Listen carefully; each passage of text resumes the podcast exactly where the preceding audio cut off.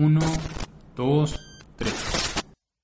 Bienvenidos al podcast El dinero no viene con instrucciones. Mi nombre es Ricardo Chavero, soy director general de Network Consulting. Llevo más de 10 años invirtiendo en el mercado de valores y me encanta aprender sobre cómo cuidar el dinero. Y yo soy Brenda Gómez, soy asesora financiera. He ayudado a más de mil personas a mejorar y sanar sus finanzas. También disfruto mucho de aprender sobre el dinero. Síganos en nuestras redes sociales, Network MX o búscanos en Google como asesorfinanciero.com.mx.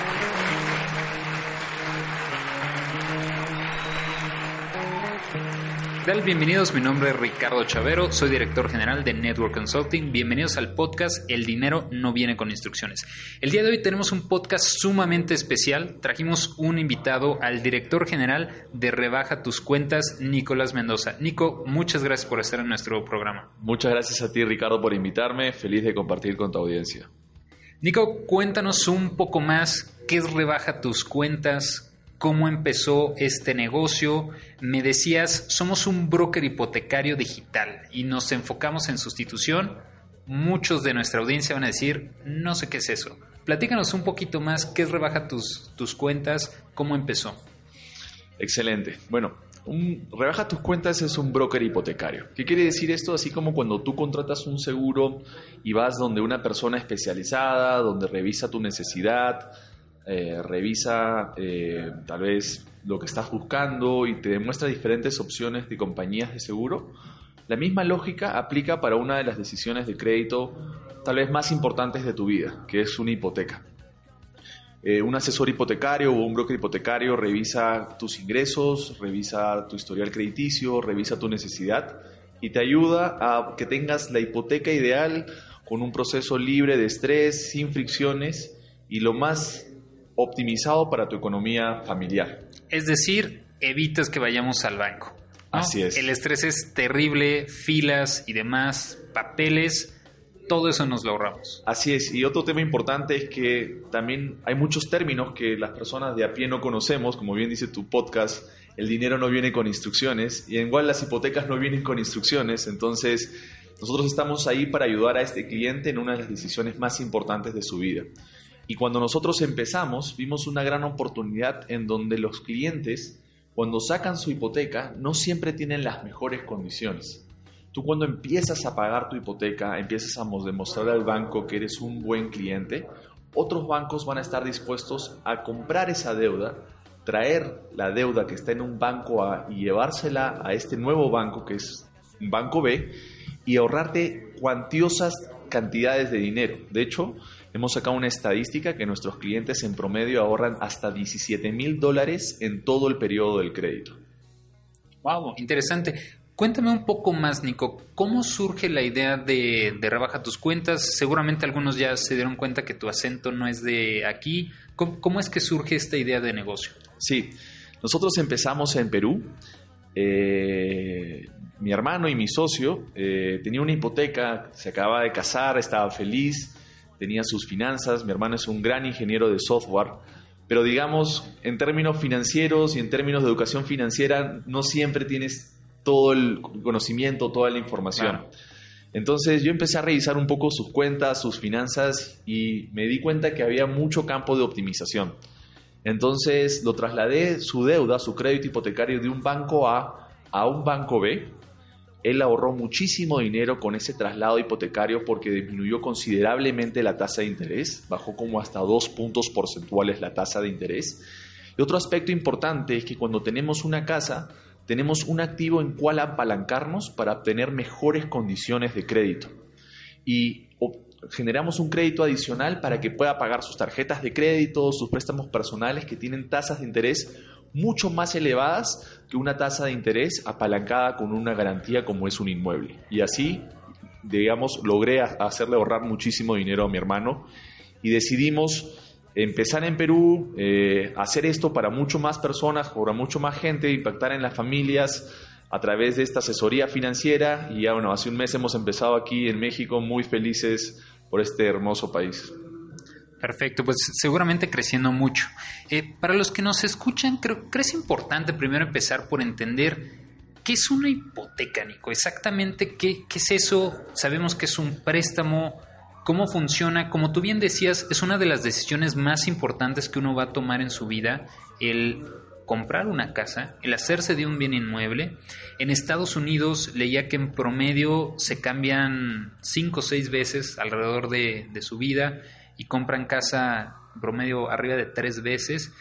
En México y América Latina es muy distinto usualmente pues casi siempre es una compra que van a hacer. Claro, en la estadística quedará que es como 1.5, 1.4, no tengo el número certero. Bueno, no hay tantas sustituciones como Estados Unidos porque no hay tanta educación financiera tal vez en Latinoamérica como puede haber en Estados Unidos. Eh, pero cada vez se está haciendo más popular. En Perú, por ejemplo, el año pasado eh, las tasas de sustitución o de compra de deuda, como se llama ya, se empezaron a acelerar Aquí en México creo que todavía hay mucho campo para crecer. Eh, empezamos por entender qué es una hipoteca, cómo surge, como tú bien decías, Nico, es una de las decisiones más importantes que uno va a tomar en, la vida. ¿Cómo es el caso de, América Latina? Ok, bueno, las hipotecas en América Latina eh, todavía tienen un porcentaje, una de las formas de medir las hipotecas es como porcentaje del PBI. Entonces puedes tener países mucho más desarrollados, por ejemplo en el hemisferio norte, que tienen 70%, 80% de penetración en el volumen hipotecario con respecto al PBI. Pero en nuestros países latinoamericanos estamos por debajo del 10%, debajo del 12%. Solamente Chile tiene una gran penetración de, de originación de hipotecas con respecto al PBI, principalmente porque hay un crédito social muy agresivo y muy eh, masivo, ¿ok? Algo que también está sucediendo aquí en México. De hecho, en los últimos meses están firmando entre 100.000 y 140.000 hipotecas, de las cuales la mitad viene principalmente de los programas del Estado de Infonavit o el Fobiste, ¿no? Quiero hablarnos un poco más al respecto, ¿no? Tradicionalmente, una hipoteca es un préstamo que te hace una institución financiera y es sobre un bien inmueble, sobre una casa. Usualmente se hace de, este, de esta forma porque como hemos dicho hay deuda que es buena y deuda no tan buena. En este caso una casa pues es un activo que cuesta mucho más el promedio del ingreso, por lo menos en, en, México y en muchos de los países. Por eso es que surge esta forma de, oye, ¿cómo vas a hacerte una vivienda? Bueno, lo puedes hacer a través de un crédito hipotecario, ¿no? De esa forma, pues la garantía está el inmueble, es decir, pues el banco tiene en garantía ese bien inmueble y tú vas pagando ese préstamo, pues tradicionalmente en México la hipoteca más común es a 20 años, nosotros recomendamos que siempre traten que sea un poco menos porque te, te puedes ir ahorrando y mucho, mucho interés, ¿no? Hace ratito hablabas, Nicolás, de esos cambios porcentuales a veces pareciera que son poco relevantes, ¿no? Si alguien te dice, oye, es que mi tasa está en 11 y tú me estás ofreciendo un 9, a veces entender esa diferencia cuando nos damos cuenta que representa medio millón de pesos, 25 mil dólares, empezamos a entender que es muy relevante leer las letras chiquitas. Como tú decías, en México usualmente lo que pasa es que yo tengo mi nómina en tal banco, tengo una tarjeta de crédito en tal banco, muy seguramente pues lo, si necesito una casa, un crédito hipotecario, voy a terminar sacando mi crédito hipotecario en el banco de siempre. Muchas personas no saben que no importa dónde tengas tu nómina, dónde tengas tu tarjeta, siempre puedes acceder a otros bancos y la idea de un broker hipotecario es que te ayude a hacer esas comparativas y puedas tener siempre las mejores opciones. Pero muchas veces las personas se quedan con la idea de, es que yo creí que eso no era posible. Yo estoy en me han pagado toda la vida en X banco, yo no sabía qué otro banco me podía prestar, como que hay mucho ese, ese mito, ¿no? De creer es que, ay, yo siempre he estado en el banco de toda la vida. Así es, así es. Creo que es algo muy usual que así como comparamos, no sé, las zapatillas que vamos a querer comprar y vamos a un centro comercial y vamos a, a diferentes tiendas a ver diferentes tipos de zapatillas, cuando llega el caso de la hipoteca, muchos de nuestros clientes no hacen ese tipo de comparación. Por temor, por desconocimiento, por tal vez facilidad. Pero no hacer esa comparación puede determinar que estés pagando mucho más dinero por muchos meses y por muchos años. Y es por eso que el tema de consolidar las deudas y sustituir tu hipoteca y apalancarte con una casa genera muchísimo valor para la familia. Es importante que las tasas de interés de los bancos están relacionadas al apetito de riesgo de cada banco. Hay bancos que están dispuestos a darle tal vez más dinero a clientes, eh, darle el préstamo a clientes que tengan un poco más de riesgo, que tal vez, digamos, no estén tan al corriente. Pero esa relación de darle dinero a estos clientes que pueden ser más riesgosos también van a estar relacionadas a una mayor tasa de interés. Es un ejemplo muy simple, pero tú puedes estar en el banco de toda tu vida y tal vez el apetito de riesgo del banco hacia tu perfil involucra una tasa de interés más alta claro. que otro banco que tiene un, un apetito de riesgo tal vez un poco más moderado. Tu perfil de riesgo puede tener una tasa mucho más baja y puede representar ahorro considerable en tu familia y en tus finanzas personales, ¿no? Que, eso es muy importante, ¿no?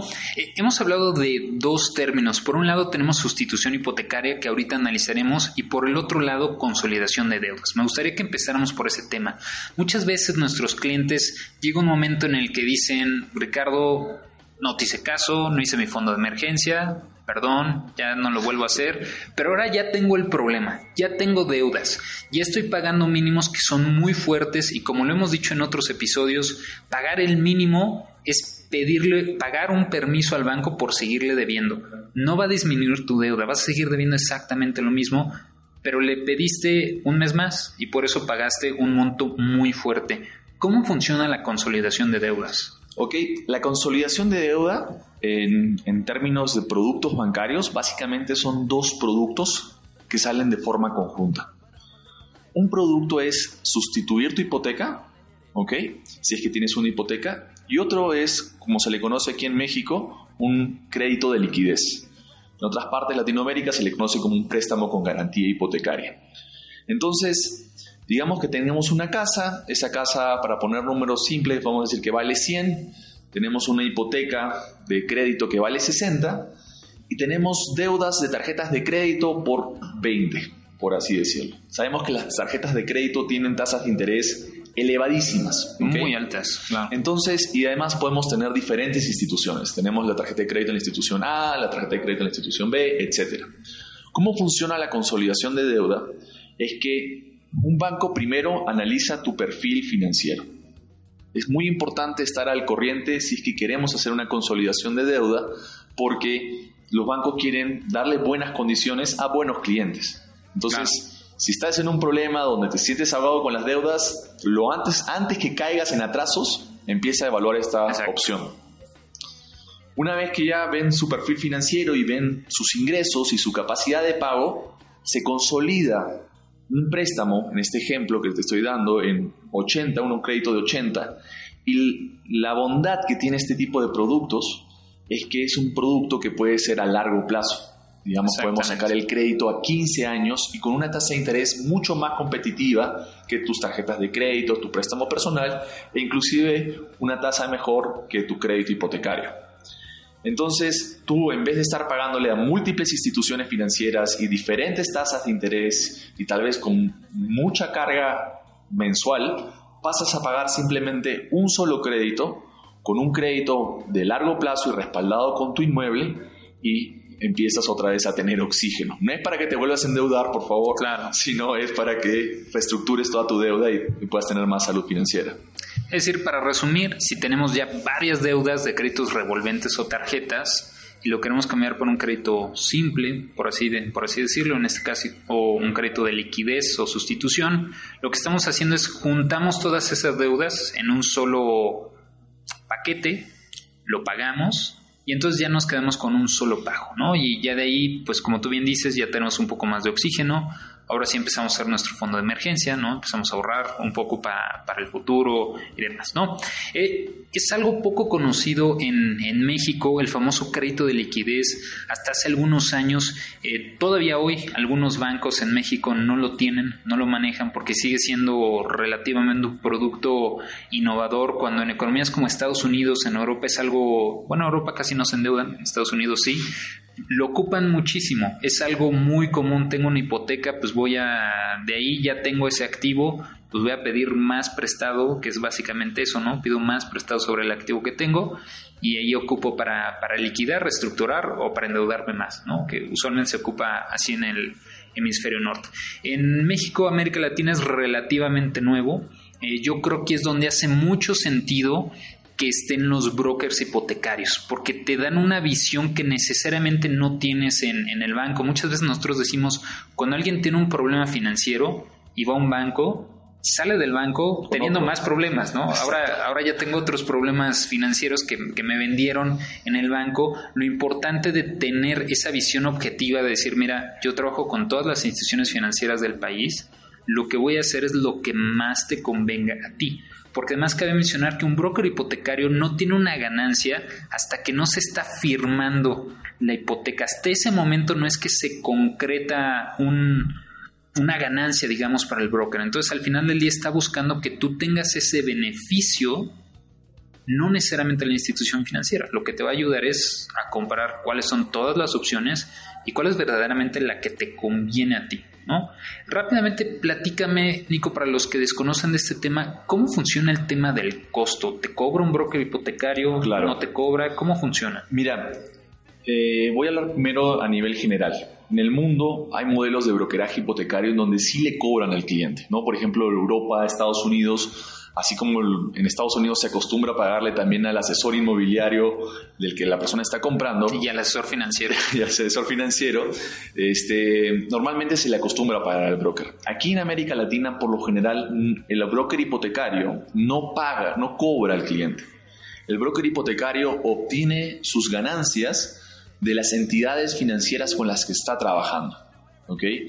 Eh, lo bonito aquí en México es que hay muchas entidades financieras y los brokers por lo general tienen una cartera de, de bancos en las cuales poder trabajar, lo que hace que sea indiferente al broker sacar el crédito en el banco A, en el banco B o en el banco C.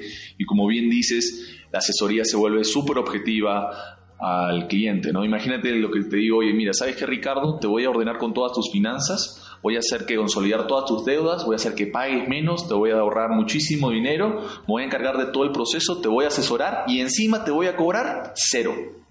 Entonces, realmente, cuando piensen en temas de consolidación hipotecaria o créditos hipotecarios o préstamos con garantía hipotecaria, definitivamente el camino es ir hacia un broker y mejor si es rebajatuscuentas.com. Excelente, Nico. Muchas veces los clientes me preguntan, oye Ricardo, pero yo tengo esta duda, tengo esta lógica. Si yo de pronto voy al Palacio de Hierro, a Liverpool, a alguna tienda departamental y quiero comprar el mismo producto que en la tienda original, posiblemente veo que el costo es distinto. Sucede así en este, en este negocio, es decir, si yo voy al banco, me da las mismas promociones, tiene el mismo producto exactamente el broker hipotecario, que es una pregunta que a veces nos hacen. Eh, sí, sí. En algunos mercados, tal vez en el Perú, se pueden hacer algunas promociones por canales específicos. Algunos bancos por corto tiempo pueden hacer algunas promociones por canales específicos. Las promociones no están relacionadas necesariamente a las tasas, sino tal vez a, por ejemplo, exoneraciones en el gasto del avalúo o la tasación como se conoce en otros lados, los gastos de escrituración. Eh, pero por lo general la banca intenta no competir entre sus canales. Quiere decir que lo que le ofrece la sucursal es lo mismo que lo que ofrece al canal call center, es lo mismo lo que le ofrece al canal broker. Entonces las condiciones son netamente las Es decir, no me va a salir más caro si lo hago en el banco al lo hago con un broker. Es exactamente lo mismo. Exactamente lo mismo. Así, así Porque muchas veces esas son las dudas que tienen nuestros clientes. Oye Ricardo, pero es que si yo voy al banco de siempre o luego a través de un broker, no, no, me, no me va a salir más caro, ¿no? Y a veces la, la, explicación un poquito más financiera es, bueno, el banco tiene un costo de adquisición, entonces ese costo de adquisición es otra forma, como tú decías, otro canal de distribución donde no necesariamente tiene que haber un sobreprecio, sino al contrario, está exactamente igual, porque en los casos hasta el costo es menor, ¿no? En este caso, si como es con rebajatuscuentas.com, es completamente digital, Claro. Pues al contrario, te ahorras el tema de tengo que ir a la sucursal, tengo que pedir permiso en el trabajo porque nada más hay horario de banco y demás, y es, claro. es todo un tema, ¿no? No, y toma en cuenta que la banca, el principal motor de venta de las hipotecas para la banca son dos canales. Las sucursales, que el, el costo de implementar las sucursales, el costo de personal, todo eso es altísimo. Exactamente. Y el otro es el costo de otra vez financiar proyectos específicos que suceden en otros mercados, que también es bastante alto, necesitas toda una maquinaria para evaluar los proyectos inmobiliarios, la frecuencia de venta del proyecto inmobiliario, etc. Entonces, en vez de gastar en esos, en esos digamos, costos de, para poder colocar su hipoteca, el banco traslada en un costo variable al broker. Entonces es un ganar-ganar para todos. Exactamente. El usuario obtiene unas mismas condiciones, obtiene la asesoría, es totalmente gratis. El banco gana clientes y solo los paga por costos variables y el broker gana una comisión por conectar estos dos agentes. Perfecto, creo con eso ya nos queda completamente claro. tengo una siguiente duda, es decir, vamos a suponer yo soy un cliente, eh, tengo una casa que debe, que, que vale 2 millones de, de pesos, de esos 2 millones de pesos tengo que consolidar 300 mil en deudas que tengo en tarjetas de crédito, ya me hicieron el estudio, ¿cuáles son los pasos a seguir? Es decir, ya dejé mis datos en rebajatuscuentas.com.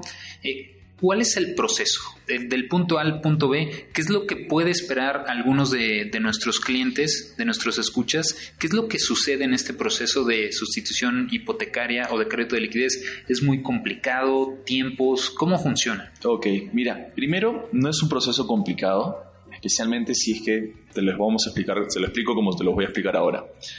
El primer paso eh, es obtener la autorización o la aprobación del crédito. ¿Ok? Cuando hay una sustitución, eh, hay muchos bancos que, por ejemplo, no revisan necesariamente la comprobación de ingresos, sino revisan si tienes, estás al corriente con tu hipoteca los últimos 12 meses y que la, nuevo, la nueva mensualidad o cuota que vas a pagar eh, es menor a la que ya estás pagando. Entonces, básicamente en este proceso de autorización, lo que el banco quiere determinar es que tú vas a cumplir con tus responsabilidades que básicamente... Que vas a pagar. Que vas a pagar, ¿ok? Y revisa tu buro, hace verificaciones, revisa eh, que vivas donde vivas, que trabajes donde trabajes, que ganes donde ganes, etc. Una vez que está autorizado, digamos, tenemos el 50% de lo que compone un préstamo hipotecario, un préstamo con garantía hipotecaria. Sí, ya tenemos la mitad. Tenemos la mitad, ¿ok? Entonces es muy natural que un broker te pida información sobre tus ingresos y sobre tu identificación y si es sobre tu sustitución o una consolidación sobre tus deudas actuales. Claro. ¿Ok? La siguiente mitad del crédito tiene que ver con la otra pieza importante, que es el inmueble. El inmueble es algo que garantiza el banco que en caso tú no pagues va a poder tomar ese inmueble. Claro. Entonces es una pieza valiosa para hacer el análisis. Claro, oye, pucha, pero si yo no pago, no me van a dar mi, me van a quitar mi inmueble. Que sí, pero es también así funciona, ¿no? Es así funciona, así es. Y además, a raíz de eso, porque el banco tiene esa garantía, está dispuesto a prestarte 15 años o a 20 años, o está dispuesto a darte tasas de interés muchísimo más bajas. Entonces es un ganar-ganar. La siguiente parte tiene que ver en hacer una avalúo o una tasación, que básicamente consiste en que un perito va al inmueble que tú vayas a hipotecar y determine el valor de construcción, el valor del terreno y el valor comercial de este inmueble. Revise que todo esté bien. Imagínate que si no hay este paso, puede ser que se hipoteque un terreno que tú digas que vale un millón de pesos, pero al final vale mucho menos. Mucho menos, ¿ok? Una vez que ya se ha hecho el avalúo y salió el valor comercial del inmueble y ya tenemos la aprobación, viene un proceso que se llama formalización de la hipoteca, estudio de títulos. Y básicamente la autorización del cliente con la información del avalúo entran en un estudio de abogados que hacen el contrato hipotecario para que posteriormente el cliente pueda acercarse y firmar. Los tiempos de qué van a depender? Dependen de la disposición del cliente en poder dar estas documentaciones y depende también de la complejidad del cliente. Imagínate un cliente que gana como asalariado, bajo nómina, tiene su negocio, es accionista. Múltiples fuentes de ingresos pueden hacer que el, análisis demore. Claro. ¿okay? Entonces, el tiempo promedio puede ser de 15 días hasta 30, 45 días hasta cerrar el crédito. Ok, entonces una vez que eso sucede, digamos, es que entonces ya tiene el dinero, digamos, si fuera un crédito de liquidez, es que le cae el depósito. Sí, perdón, algo importante, cuando se firma la hipoteca y es una sustitución, hay dos caminos. O el banco le da un cheque al cliente a nombre del otro banco para que se acerque a cancelar la hipoteca, o el banco paga directamente la otra institución para poder cancelar la hipoteca. Cuando es una consolidación de deuda, por lo general el banco deposita o cancela las otras cuentas directamente. Entonces, básicamente es un servicio genial para el cliente porque firma su contrato hipotecario, se le explican todas las cláusulas, se le explica cómo va a pagar su nuevo préstamo y al final del día ya el banco se encarga Ya de se hacer todas las cancelaciones. las demás. Así es. Y pagas- pasas a pagar solamente un crédito. Un solo crédito. Así es. Perfecto. Entonces, eh, digamos, sustitución hipotecaria, para resumir, es, tengo una tasa de a lo mejor el 11%, 10%. Lo que estoy buscando es que mi mensualidad sea más baja o el tiempo que tengo que pagar de, de crédito sea menor. Es correcto, ¿no? Así es. O sea, hay, digamos, esos dos caminos. O termino pagando menos cada mes o si antes estaba a 20 años, ahora quedó a 15 años, a lo mejor sigo pagando lo mismo, pero al final del día termina siendo un ahorro muy considerable, ¿no? Como decías, puede ser este 25 mil dólares este, al- alrededor, ¿no? Sí, sí, sí, definitivamente. Cuando un cliente busca hacer una sustitución, tiene distintos objetivos, como tú dices. Uno es eh, bajar la mensualidad, ¿ok? Tengo una tasa del 10% y quiero ahora un crédito, un banco me está ofreciendo las mismas condiciones, pero a 8%. El otro es reducir el plazo, donde hay las mayores cantidades de ahorro en términos de intereses. Entonces un banco tal vez te ha dispuesto a bajarte la tasa y bajarte el plazo y es una combinación excelente para tus finanzas porque vas a tener una mayor cantidad de ahorros. Y la tercera opción, que es una tercera opción que realmente al final pagas más intereses, pero algunos clientes la buscan por querer tener mayor liquidez, es ampliar el plazo del crédito. Digamos, alguien tiene 15 años y está costando porque han bajado sus ingresos y quiere tal vez eh, tener un poco más de oxígeno, quiere ampliar el plazo de la hipoteca y lo vuelve a pasar a 20 años. No es una opción 100% aconsejable porque definitivamente vas a pagar más intereses, pero hay ciertas circunstancias en donde Pudiera ser un caso podría ser un caso necesario en vez de no pagar la hipoteca. ¿no? Claro. Gracias. Ok, y el segundo camino que analizamos es sustitución, digo, crédito de liquidez, ¿no? O consolidación de deudas, ¿no? Que en este caso igual ya te quedaste con un solo pago. Muchas veces cuando hemos visto este caso con nuestros clientes, nosotros les decimos, a ver, ganas 30 mil, estabas ya destinando 10 mil para esos gastos que estabas haciendo. Si hicimos una reestructura en tus deudas y ahora te quedaron en 5 mil, casi siempre nosotros recomendamos ya no te gastes esos 5 mil, ya estás acostumbrado a no vivir con ellos mejor. Ponlos al ahorro, ponlos a invertir, haz un fondo de emergencia para que si vuelves a tener una situación, pues ahora ya creaste que, justo en episodios anteriores hablamos de un fondo de emergencia.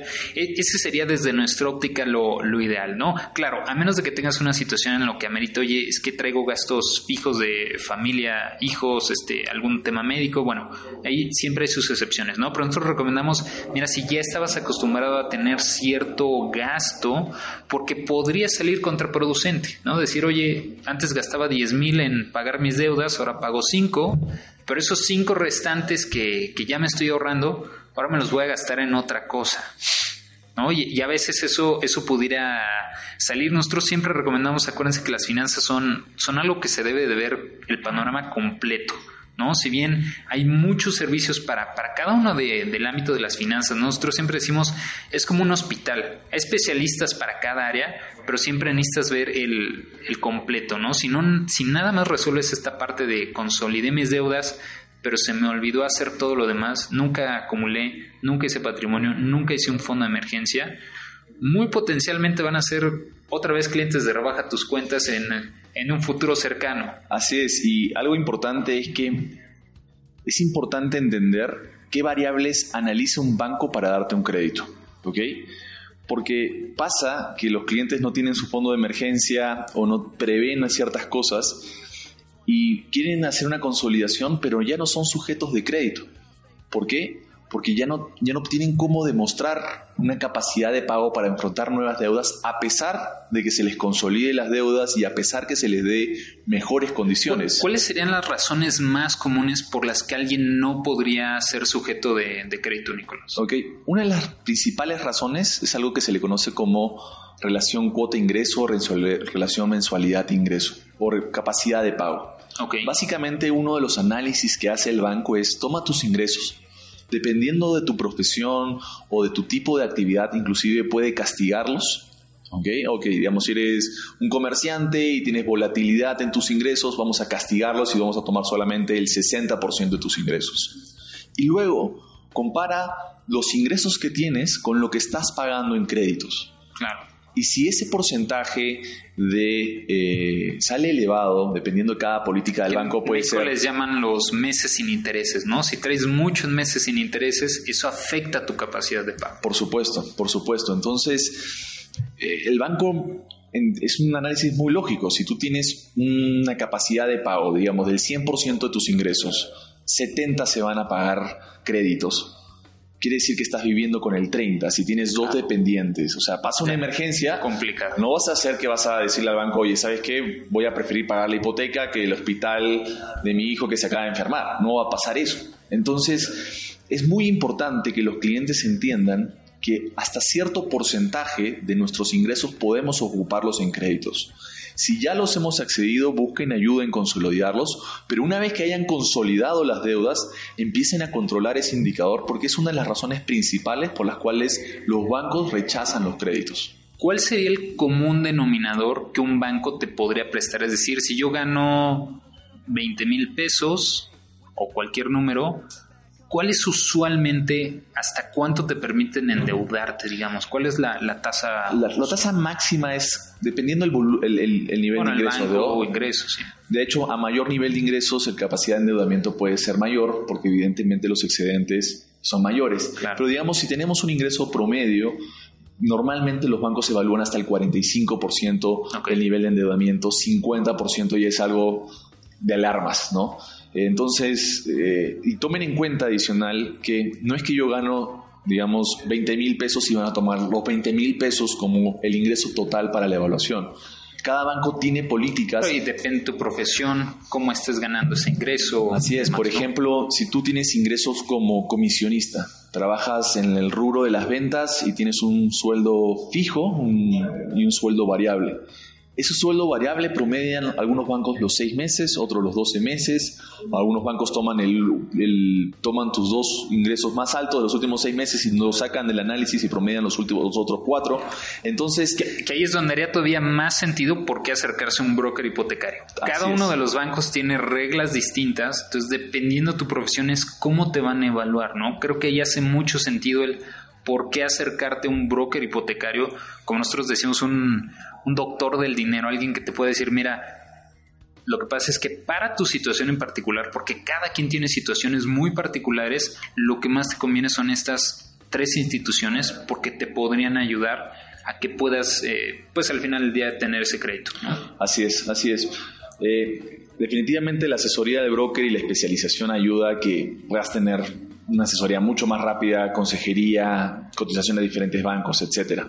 Pero igual es importante que el oyente, digamos que es dueño de familia o que es un joven que está empezando, entienda este concepto de capacidad de pago. Porque es muy natural empezar a endeudarse con tarjetas de crédito y empezar a afectar una proporción importante de tus ingresos. ¿Cómo, cómo los podemos encontrar ustedes? ¿Dónde los podemos encontrar? ¿A través de qué medios? Eh, estamos a través de internet y teléfono y, y Facebook y WhatsApp. Pueden entrar a rebajatucuentas.com eh, ahí vamos a explicarles lo que hacemos, nuestros servicios. Tenemos un formulario en donde captamos los datos más importantes y en minutos les mostramos las propuestas de los nueve bancos con los que trabajamos en México. Trabajamos también con bancos en, Colombia y bancos en Perú. Entonces pueden, si están oyendo y trabajan alguna hipoteca o buscas una consolidación, puedes entrar ahí y empezar a cotizar. Eh, hemos simplificado los documentos requeridos por cada uno de los bancos, entonces tenemos una solicitud simplificada en donde subes los documentos, los puedes subir a través de la plataforma, tal vez tu identificación, tu sustento de ingresos. Nosotros encargamos de mandarlos a uno o dos bancos principales que nosotros aconsejamos y te vamos monitoreando y vas viendo un panel de seguimiento en la plataforma desde el inicio hasta el desembolso, ¿no? Y tienes un asesor que está al lado tuyo, asesorándote por teléfono y por WhatsApp desde el inicio hasta el final. Entonces, el medio más fácil, ingresen a rebajatuscuentas.com y ahí empezamos a ayudarlos. Excelente. Entonces los pueden encontrar en rebajatuscuentas.com. ¿Algo más que quisieras agregar, Nico? ¿Algún consejo, algún tip, algo que, nos quieras agregar al, al, tema de consolidación y sustitución hipotecaria? Sí, quiero dejarles dos tips, sobre todo a la audiencia mexicana. El primer tip es hay un crédito que es un crédito de liquidez, simplemente que se le cambia el nombre y se le conoce como remodelación. Ese crédito es muy interesante porque no tiene IVA. Entonces, si estás en México, quieres consolidar las deudas, puedes tomar una solicitud que fuera como remodelación, simplemente lo presentas como remodelación y ya después él usas el dinero para eh, consolidar tus deudas. Y eso tiene una ventaja, un tip, porque el crédito de remodelación, como está asociado al inmueble, tiene ventajas fiscales, no tiene IVA y puede Además de que la tasa es menor que si fuera liquidez. de liquidez. Así es, entonces ese es un tip que es el mismo producto en general, es un préstamo con garantía hipotecaria, solamente que el destino, por ser remodelación, tiene mejores condiciones. ¿Ok? Y el siguiente tip que les digo es no esperen a que las papas quemen, como se dice en mi tierra, para empezar a moverse. ¿No? realmente si sienten que están pagando de más en su hipoteca o ya vienen al corriente en su hipoteca más de 12 meses o sienten que tienen mucha carga de deudas de tarjetas de crédito, préstamos personales y tienen la opción de acceder a un inmueble, visiten a un especialista porque realmente puede aliviarlos y y ser mucho, muy oportuno antes que caigan en un, no pago o en un default en sus cuentas. Para terminar, les recordamos dónde pueden encontrar Rebaja tus cuentas, Nico. En rebajatuscuentas.com. Rebajatuscuentas.com.